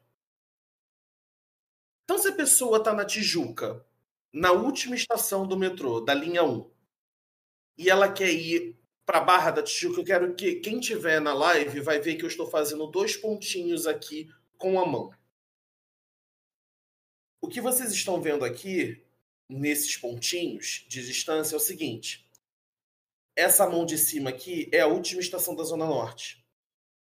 Esse pontinho aqui é a última estação da Zona Oeste do Rio de Janeiro, na Barra da Tijuca. Vocês estão vendo, quem está vendo essa distância entre minha mão e outra, é o Alto da Boa Vista. Tem gente que tem que dar a volta pelo Rio de Janeiro inteiro de metrô para poder ir confortável, para poder chegar na Barra da Tijuca. Se a pessoa tiver com pressa, ela pega um ônibus aqui, que vai atravessar o Alto da Boa Vista e vai deixar ela nessa estação em menos tempo do que se ela desse volta com o metrô. Mas aí a gente tem uma questão do ônibus. Do lá, ônibus tá municipal. podcast, um segundinho, só para quem está escutando o podcast, para entender mais ou menos o que ele falou, pense em um relógio, né? É como se o ponto Uhum. A fosse ah, às 12 horas, né, no 12, e o ponto B fosse às 4. Só que ele tem que dar a volta toda, tipo, é, do 12, assim, vai 12, Vou 11, colocar 10. até melhor. Colocar até melhor. O ponto A fica em 12 e o ponto B fica em 15 para meio-dia, 15 para as 12, 15 minutos ou até menos. Porque essa distância, se você quiser fazer mais rápido, mas com menos conforto, você vai pegar um ônibus. E você precisa ver a dificuldade que são é o trânsito e a qualidade dos ônibus que sobem e descem o Alto da Boa Vista, que é uma estrada, apesar de asfaltada, perigosíssima. Tanto de assalto, quanto de iluminação. Então você vê que essa falta de planejamento, ela tem um motivo. Ela tem um porquê. Ela se retroalimenta, É, né? O cara ela cedeu retro- isso e piora, e daí vai piorando e vai ganhando mais dinheiro ainda por cima. E aí você vai vendo, porque se você pudesse, por exemplo, fechar esse ciclo do metrô, tem pessoas que trabalham por esse caminho todo no- na estação 1, 2, 3, 4, 5, 6. Tem pessoas que trabalham, as pessoas vão continuar indo. Mas a pessoa que quer ir do, do meio-dia, do ponto de 12 para 11 horas, precisa fazer todo esse percurso para poder chegar. Ela não poderia chegar muito mais cedo no trabalho, ela não poderia chegar muito mais rápido. Agora que você tem o BRT, que já é um, também um outro problema pelo excesso de pelo excesso de, de passageiros e pela demora e pela qualidade que está tentando ser melhorada. Existe essa máfia porque mantém a população refém o tempo inteiro, não só da, da cidade em si, mas mantém a, população refém das promessas que vão, de, as promessas de campanha que vão vindo. Porque grande, grandes é, o- as pessoas que foram eleitas dentro do Rio de Janeiro fizeram promessas e pegaram exatamente no ponto que as pessoas mais precisavam, que é principalmente transporte público. No Rio de Janeiro, as pessoas gastam cerca de duas horas, três horas, às vezes quatro horas dentro de um ônibus. E Às tudo, vezes em pé para conseguir chegar no trabalho. e tudo isso é política pública.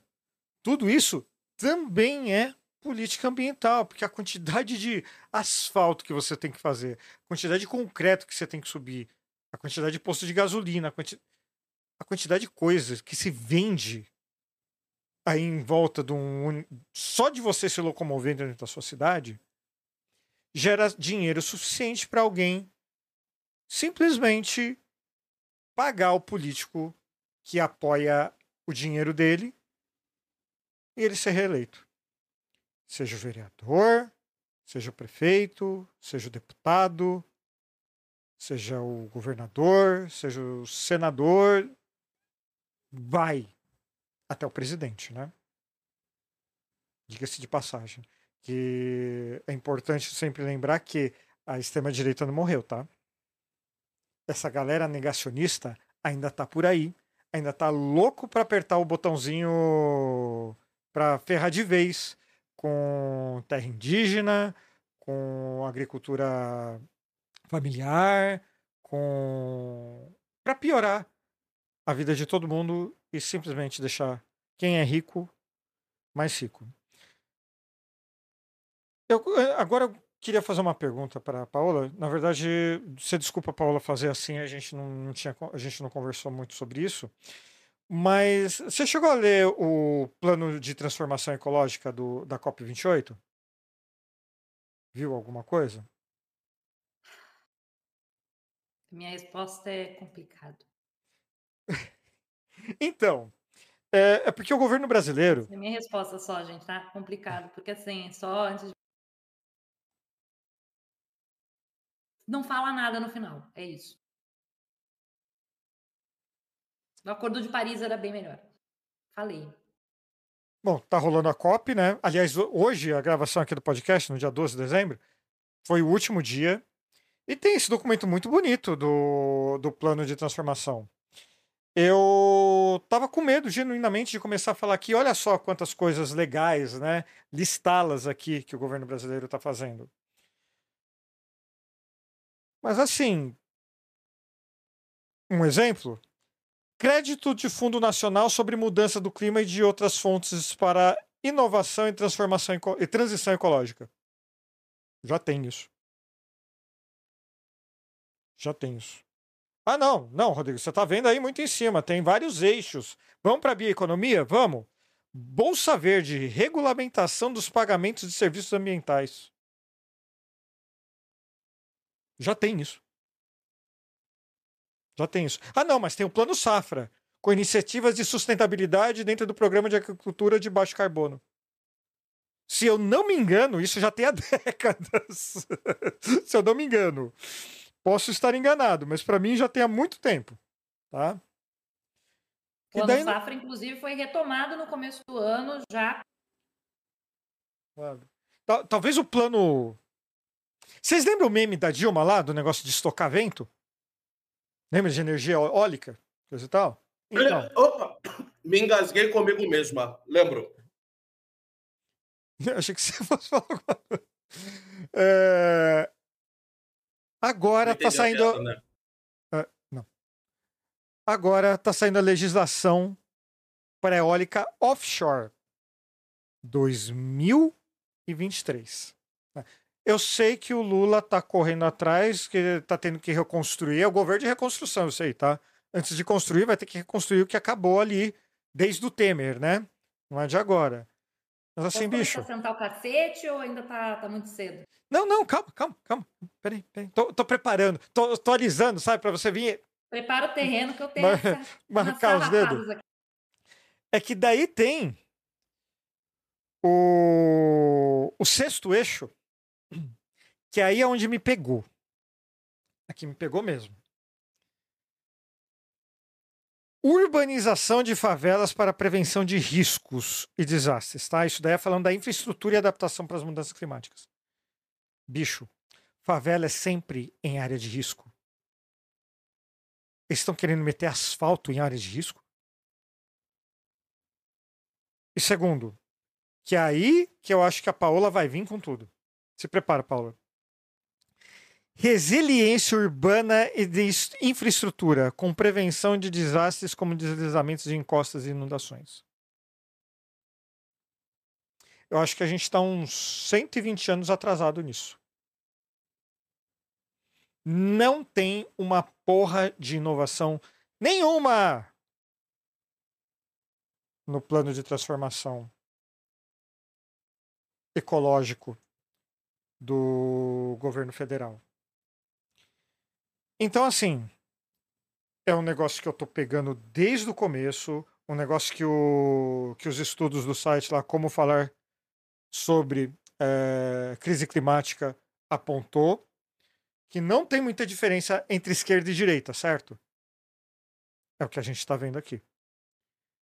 E essa mudança depende muito da gente aqui do podcast e de você que está ouvindo, de você que está assistindo. Paula Costa. Vou falar por eixo aí, tá? Vamos começar com financiamento sustentável. Hum. Não adianta a gente vender crédito carbono, pegar dinheiro da do caralho a quatro e não investir nos nossos fiscais.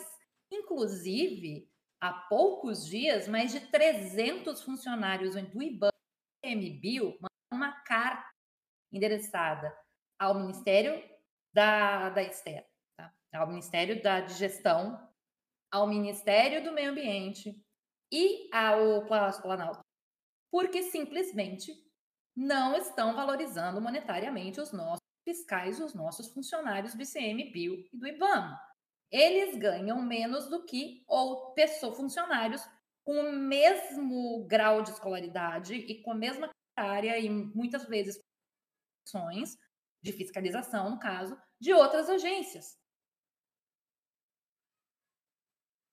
Ponto. Existem outras autarquias do governo federal aonde as pessoas mais do que o fiscal do IBAMA. Gente, tem gente ganhando mais do fiscal do IBAMA que toma tiro de garimpeiro e que coloca a própria vida em risco. Tem gente ganhando mais do que fiscalização de IBAMA que fica das 8 da manhã às 6 da tarde dentro de um laboratório, em cima de um computador, analisando imagens de satélite para identificar onde tem queimada, onde tem desmatamento, se tem algum movimento suspeito, algum movimento estranho, para poder dizer, galera, tem que ir fiscalização agora para esse lugar aqui, porque tem um movimento suspeito, pode ser garimpo, pode ser invasor, pode ser traficante.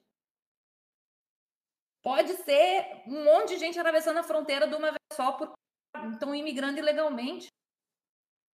Então, assim, é, não adianta a gente pagar de bonito dizendo vamos salvar a crédito de carbono, vamos criar novas formas de, de, de, de financiamento. Se a gente não está financiando e não está pagando direito, quem está lá na linha de frente combatendo essa merda. Porque quem combate queimada, desmatamento, garimpo e o caralho é o fiscal do IBAMA de CMBio. É isso. Tá? Então tem que pagar esses caras bem. Então, essa foi a primeira, o meu primeiro disclaimer. governo faça o favor, eu fiz o L para o senhor valorizar os trabalhadores. Né? E pagam tão bem para um monte de gente postando merda no, no, na rede social, né? Eles pagam tão bem para uma galera. É tão bem para ficar fazendo poesia no TikTok como deputado federal, que ele não, não pode. Porque vamos convir, gente. Nicolas Ferreira não trabalha, ele faz take para o TikTok. Sim. Tá? Eu sei que tem também deputado de esquerda que só faz take, take para o TikTok, mas assim, Neste momento, eu estou estressada com o Nicolas Ferreira, que ontem ficou passando pano para o. Então, eu tô, tô ficou passando pano para quem que cortou? Nesse momento, meu direcionamento de ódio é para Nicolas Ferreira. Tá. Que ficou zoando a Janja por ter sofrido um ataque misógino do hacker. Ah, tá.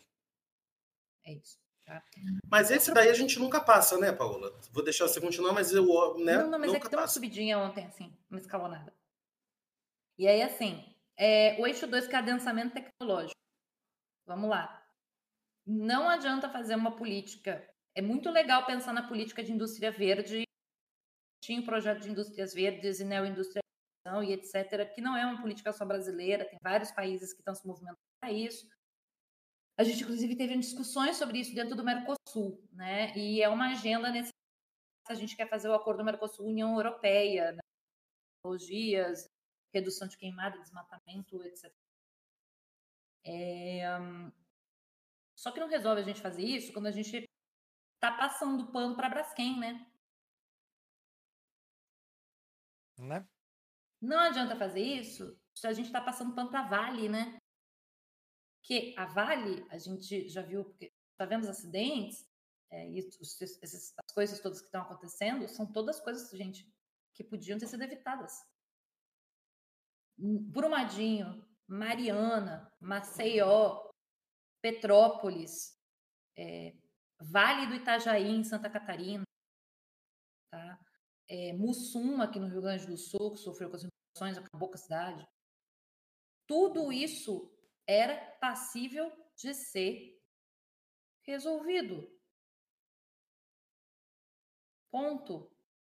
Nada foi, nossa, aconteceu uma grande catástrofe e por isso um rompimento da barragem de Brumadinho. Não, a barragem de Brumadinho já estava com problemas. A barragem de Mariana já estava com problemas. Ninguém fez nada para impedir. Ponto. Nem governo, nem a grande empresa. Braskem, ela é, ela começou a extração de salgema da década do governo militar. Em 2018 a gente teve um grande abalamento, um bairro inteiro teve que ser desocupado. Tá? Em 2018, um bairro inteiro teve que ser desocupado. A gente está desde 2018 vendo isso. Tá? Ninguém resolveu. Ninguém resolveu.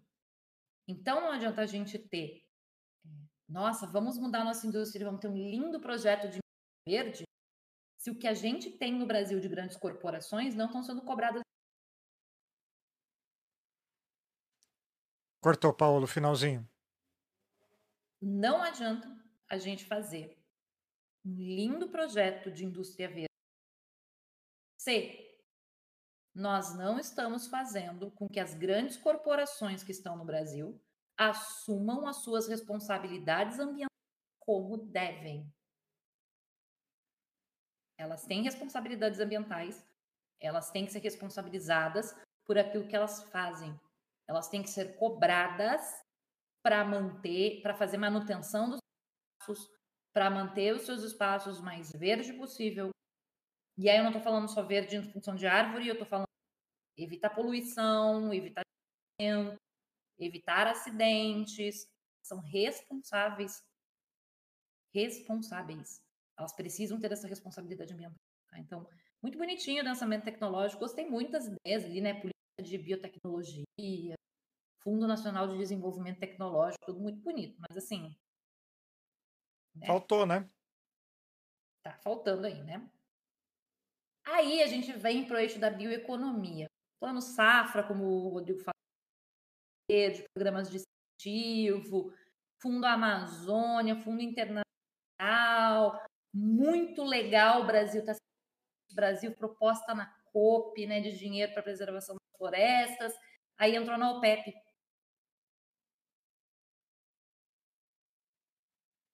A gente assina, a gente propõe na COP um fundo internacional de preservação de florestas e a gente entra na OPEP.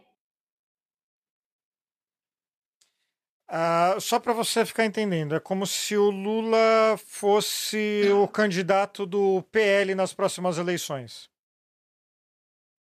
Gostou do exemplo? Nossa. Pesado, né? Muito pesado. pesado. Mas é assim, é para entender.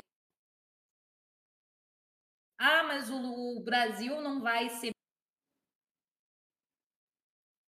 Galera, o Brasil tem produção de petróleo em grande quantidade. Para a gente situar aí de país observador na membro, a OPEP não precisa. A OPEP está abrindo agora. A OPEP é, é a organização que é a OPEP, tá? Para entender. Organização dos Países Exportadores de Petróleo. Para você ser membro da OPEP, você não pode parar de exportar e você tem que exportar o máximo possível de petróleo. Não é com energia limpa e renovável que trabalha, é com combustível fóssil, que é hoje o nosso grande inimigo climático. Carvão natural, carvão mineral e combustível fóssil, que vem da onde? Do petróleo, o diesel, gasolina e afins. Então, gente, não resolve. Por isso que o Brasil ganhou prêmio fóssil lá do, da galera da, da juventude foi, que foi para lá, né, deram aquele prêmio que é tipo, um prêmio motosserra tá? É. para o Brasil. É porque, gente, não adianta assim. É muito legal, nossa, bacana.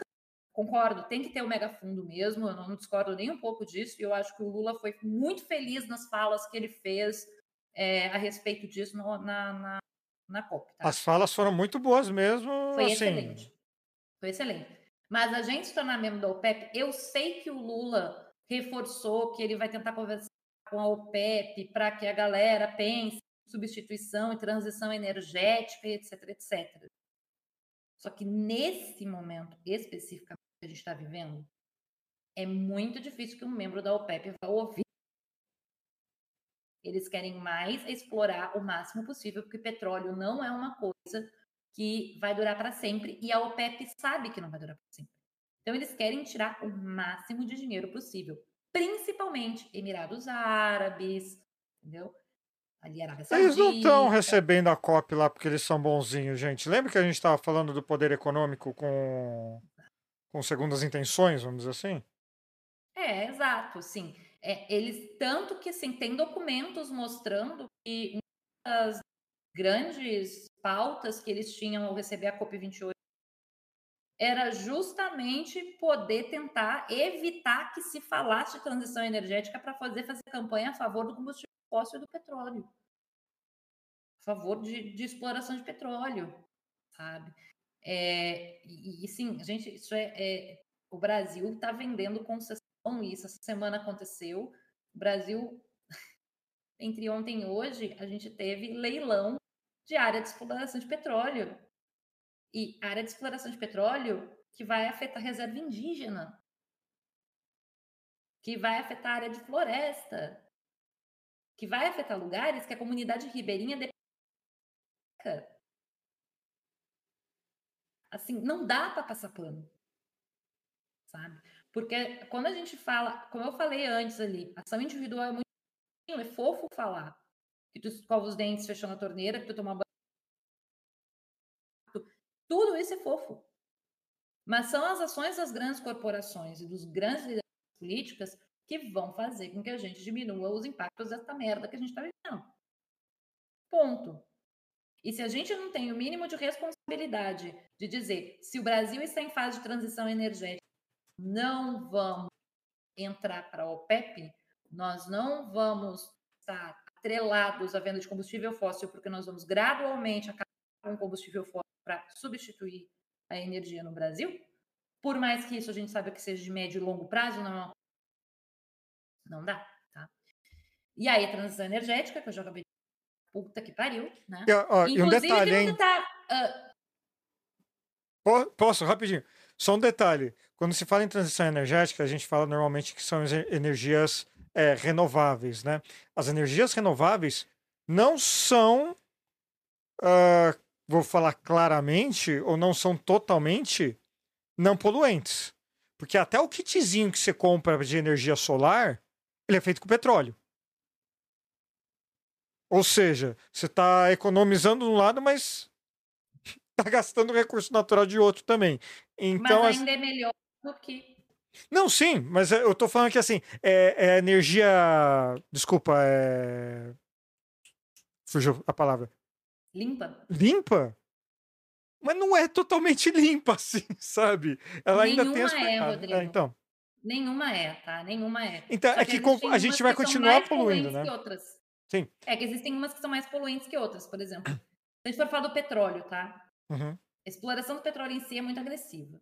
tá. É, mas a gente sabe que existem questões ali. O petróleo, o petróleo pode ser utilizado de uma maneira menos poluente para ser utilizado para determinadas coisas na indústria química, na indústria, enfim, na- na indústria como um todo, se- setores industriais como um todo, tá?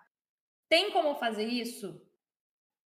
Se a gente não inventa parar de, de, de ficar querendo botar coisa já exploração de petróleo em território, aí a gente explorar as áreas onde explora hoje, etc., caso da costa, blá, blá, blá, blá, até dá para fazer alguma coisa. Tá? E aí a gente continua utilizando para a indústria. Porque a gente tem que acabar o combustível fóssil. Né? Tem que acabar com o combustível fóssil. Ponto. Tem que substituir. E, e a É. solução não é carro do Elon Musk que usa a mina do Chile pra ficar andando pra cima e pra baixo, tá? Exatamente. A solução não é porque a mineração ela é alta. Inclusive, os resquícios dela são vistos lá no gelo da Antártida. tá? Tem isótopos daquela, daquela porra lá. É, mas a gente indo para a transição energética, é, e aí, assim, isso é um ponto para mim muito, muito, muito importante, muito claro, que é muito bacana. O Rodrigo até comentou, né? Passou lá no Congresso a energia offshore. O que, que é isso, né? A energia vento produzida no meio é offshore, tá? Não é offshore a empresa do Paulo Guedes, tá? É. O dinheiro do Paulo Guedes no exterior. É offshore, a- é de fora do terreno, fora da região. Então, assim, o Brasil tem um litoral gigantesco. É, isso não significa que a gente vai poder colocar energia te- eólica em qualquer lugar. Tudo isso precisa ser estudado e analisado, porque assim, você não pode colocar isso numa região onde tem corais, não pode colocar isso numa região onde tem é, determinados animais que se reproduzem, áreas de preservação ambiental. Mesmo etc. porque, né, Paola, não é uma ventoinha que fica lá pegando vento, tá? Exato. É um negócio gigantesco, tá? Gigantesco. Eu recomendo, inclusive, um parque eólico próximo. Vá visitar, porque o negócio é barulhento. É por isso que os parques eólicos não tem pessoa que fala assim: ah, por que, que não usa embaixo do, da ventoinha, dessas coisas, para produzir gado, né? Já que fica aquele espaço. Porque é muito barulhento, gente. Não vai dar para botar vaca. Não tem como botar boi, não tem como botar. Então, tem essa questão. Mas um ponto importante é que, muito legal, eu gostei muito que foi aprovado a da energia offshore. O que eu não gostei foi que enquanto o Lula estava discursando lá na COP, dizendo que a gente tinha que fazer transição energética, um deputado do PL conseguiu passar uma, um artigo dentro dessa energia offshore que obriga o governo brasileiro a comprar energia, sabe, usina termoelétrica movida a queima de carvão mineral. Né? Então a gente ainda vai ter o governo brasileiro que manter usina termoelétrica, que é a mais poluente de todos os setores energéticos, de todos os tipos de matriz energética que um país possa ter. O carvão é o mais poluente. E a gente vai ter que ficar mais uns 20 ou 30 anos mantendo usina por causa de uma lei que só quem vai poder derrubar é o próprio Congresso Nacional, que aprovou. Que vontade política para nos ferrar, todo mundo tem lá. Para fazer empresário que tem dinheiro para construir uma termoelétrica, porra, eles fazem o projeto de lei que quiser, passa aqui, a gente vai lá na churrascaria, acerta tudinho, ó, tá feito. Agora, para você ter um conforto, para o seu bairro ser menos quente, ser mais arborizado, ter mais parques, sabe? Aonde a terra pode absorver a água. Pensa bem. Imagina o seu bairro todo sem a, a quantidade de. de. As, asfalto eu sei que é necessário, mas enfim. é, A quantidade de asfalto tampando o contato da água com a terra para a terra absorver a água. Não tá entrando na, pode não estar entrando na tua casa, mas está entrando na casa de alguém. Porque o que eles fazem é sempre empurrar, empurrar, empurrar. E não é só com a água, é com tudo. Transporte público, agrotóxico, é sempre quem está lá no final, no caso a gente, né, o consumidor final, que sofre. E quanto vale isso para você? Quanto vale é, você ter um, uma vida melhor comparado ao lucro de um empresário aí que há 50 anos ganha dinheiro queimando madeira para fazer energia elétrica. Complicado, né? Não é Queimando complicado? madeira, queimando madeira antiga. Queimando madeira fossilizada. Não, queimando atual também. Tem, tem, tem, tem lugar. De 100 mil anos atrás. Também tem isso. Também tem isso. Também tem isso. Também tem isso. É, É, ogro. O negócio é patinete. Todo mundo com as pernas grossas, cintura fina, bundinha empinada. Eu vejo, eu vejo bastante. muito Ciclovia, patinete. ciclovia seria um negócio muito, é um negócio que me facilitaria muito a vida. Sabe o transporte todo que eu falei para vocês? Se tivesse ciclovia nas principais vias aqui perto de casa, eu não precisaria de carro para fazer pelo menos 50% das coisas que eu preciso fazer no, durante o dia. É Eu o que entra no, no eixo 5 e 6, que é a economia circular e depois a infraestrutura de adaptação. A gente, uma das coisas que a gente tem que pensar é que a gente tem transporte. Sim. Sim. Né? Adaptação de transporte é isso aí. Esse, esse episódio todo, assim, a gente pensou é, para trazer para você o quanto a, a ecologia, o meio ambiente, é, tem que ser uma preocupação muito mais próxima de você, porque ela está envolvida diretamente com o seu dia a dia. O transporte, a enchente, a qualidade do seu alimento, a qualidade de vida do seu bairro ali, tudo passa pelo meio ambiente. E tudo tem sido muito negligenciado por todos. Todos. Todas as esferas de poder. E se a gente vai votar direito esse ano para prefeito, para vereador, a gente já tem algo importante aí. Se você está ouvindo esse podcast até aqui, eu acho que no mínimo progressista você é. Acho que de esquerda, mas no mínimo progressista você é. Agora, a gente tem que dar um passo a mais. Porque essa pessoa que você está pensando em votar não tem que só pensar em castração gratuita para animais. Essa pessoa tem que pensar num ambiente saudável, ecologicamente, ambientalmente sustentável para uma cidade inteira. E será, e será que essa pessoa está pensando nisso? Imagina como seria a temperatura do seu bairro nesse momento se tivesse um parque aí perto. Não precisa nem ser na frente da sua casa, aí perto. Te digo com toda certeza que, no mínimo, 3 graus na temperatura diminuiria. Sem ar-condicionado, sem ventilador, nada. Ia cair 3 graus, assim, só de você morar num bairro com parque.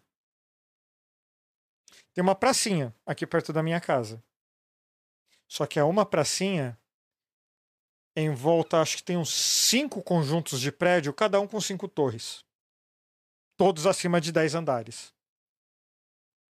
Aí não dá, né, maluco? Aí não dá. Aliás, a quantidade de prédios em volta de áreas de proteção ambiental é absurda. Ah, não, mas o prédio tem aquela área isolada ali. Aquela área isolada que eles não podem mexer, mas só o público do prédio tem acesso. É aquele negócio, né? Que vento vai pular um prédio de 15 andares?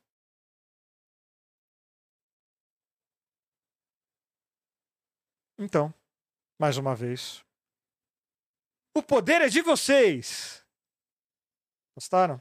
Não pode botar a musiquinha do Capitão Planeta. Não pode. Direitos autorais. Direitos autorais.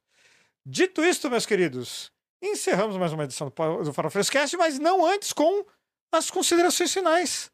Paula Costa, suas considerações finais, por favor. Faça, pode fazer tranquilamente aí as suas ações individuais. Inclusive, recomendo que faça por uma questão de consumo sustentável. Reciclagem. Né? Reciclagem, separação de lixo. É, separa o lixo, né? De banho, duas horas lá no banho. Se for duas horas, desliga ver e fica pensando ali enquanto passa o shampoozinho, passa o creminho, enfim. Faça por uma questão de consumo consciente. Mas, para nós evitarmos o impacto, que o impacto das mudanças climáticas, e principalmente agora alavancando para a questão das mudanças ambientais, vamos cobrar as nossas lideranças. Então, vamos cobrar os nossos líderes políticos, e eu não estou falando apenas de cobrar do Lula, eu estou cobrar do Congresso, estou falando de cobrar dos deputados que aprovam a usina termoelétrica, estou falando do Senado Federal, né? Estou falando dessa galera. Então, vamos cobrar é, as nossas lideranças políticas e vamos cobrar as grandes corporações, porque são elas as responsáveis pelas grandes emissões. Tá? Quem polui o rio, quem polui o ar, não é apenas o teu carro. O teu carro também polui, também colabora, mas não é o teu carro que está gerando o problema da climática em grande escala. O que está gerando esse problema da mudança climática em grande escala são as grandes corporações. Então, cobre que os governos, seja a prefeitura, seja o governo estadual, seja o governo, a União, seja o Congresso, seja a Câmara dos Deputados, seja a Assembleia Legislativa da sua cidade, a Câmara dos Vereadores da sua cidade, é, cobre que todos esses líderes políticos estejam antenados com a pauta ambiental e que elas façam legislações e, fiscaliza, e fortaleçam fiscalizações para que essas coisas não aconteçam.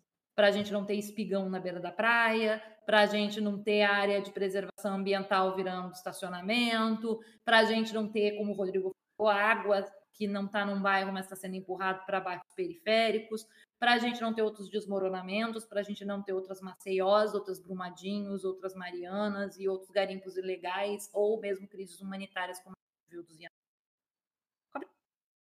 Tá? Cobra! Cobrar é importante, cobrar é importante.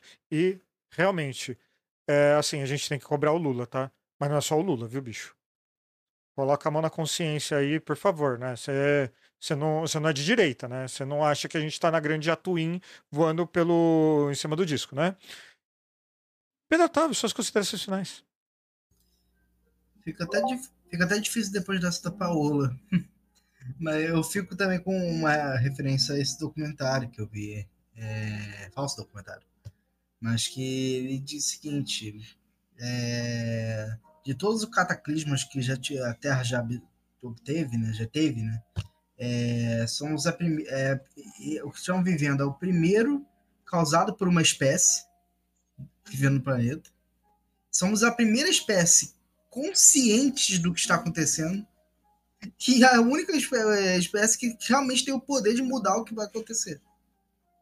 Então fica sempre essa, é, essa reflexão. Fora isso, tudo que o Paulo disse. Copiou a resposta do amiguinho, que feio. Chico Veia, suas considerações finais.